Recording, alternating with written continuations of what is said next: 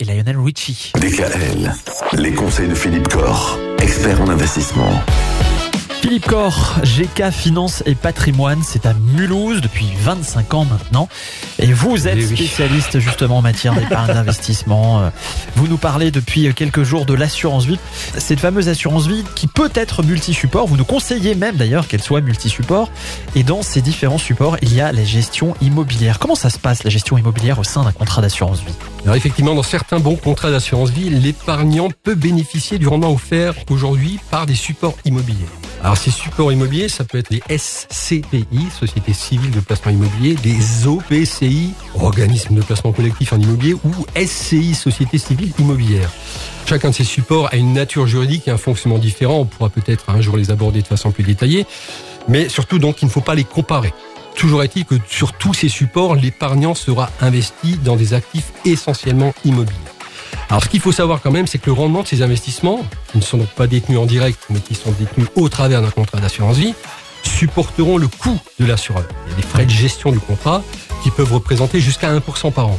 Donc pour une, SCPI par exemple qui annonce un rendement de 4,5%, ce rendement sera plutôt de 3,5% si il est souscrit dans le cadre d'une assurance vie. Alors on peut se dire, bon, euh, effectivement, c'est pas très intéressant. Ben, il faut savoir qu'en contrepartie de ce coût, l'épargnant bénéficie quand même d'une liquidité totale sur ses actifs immobiliers. Puisque s'il veut vendre ses SCPI, en fin de compte, il va demander à racheter son contrat d'assurance vie. C'est l'assureur qui va se débrouiller pour céder, pour vendre les parts des CPI. Donc euh, l'épargnant bénéficie donc d'une liquidité totale sur son contrat. Et autre avantage, c'est qu'il a également une absence totalement d'impôt sur les revenus locatifs qu'il peut toucher de ses placements immobiliers à l'intérieur du contrat d'assurance vie. Oui, c'est-à-dire qu'en fait, le contrat d'assurance vie, ça concerne une SCI ou une SCPI qui appartient à l'assuré.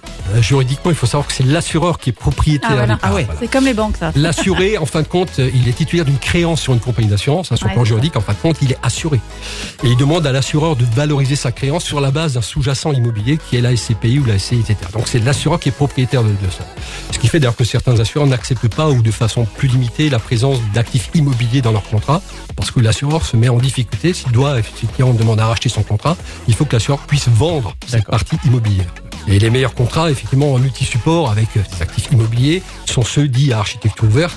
Dans ces contrats, bah, l'assureur accepte au sein du contrat des gestions financières et surtout immobilières de sociétés externes à l'assureur que l'on pourra choisir donc pour la qualité historique de leur gestion. Les assureurs ou les banques proposent bien sûr dans leur contrat d'assurance vie leur propre société de gestion. Bon, ce ne sont pas toujours les meilleurs.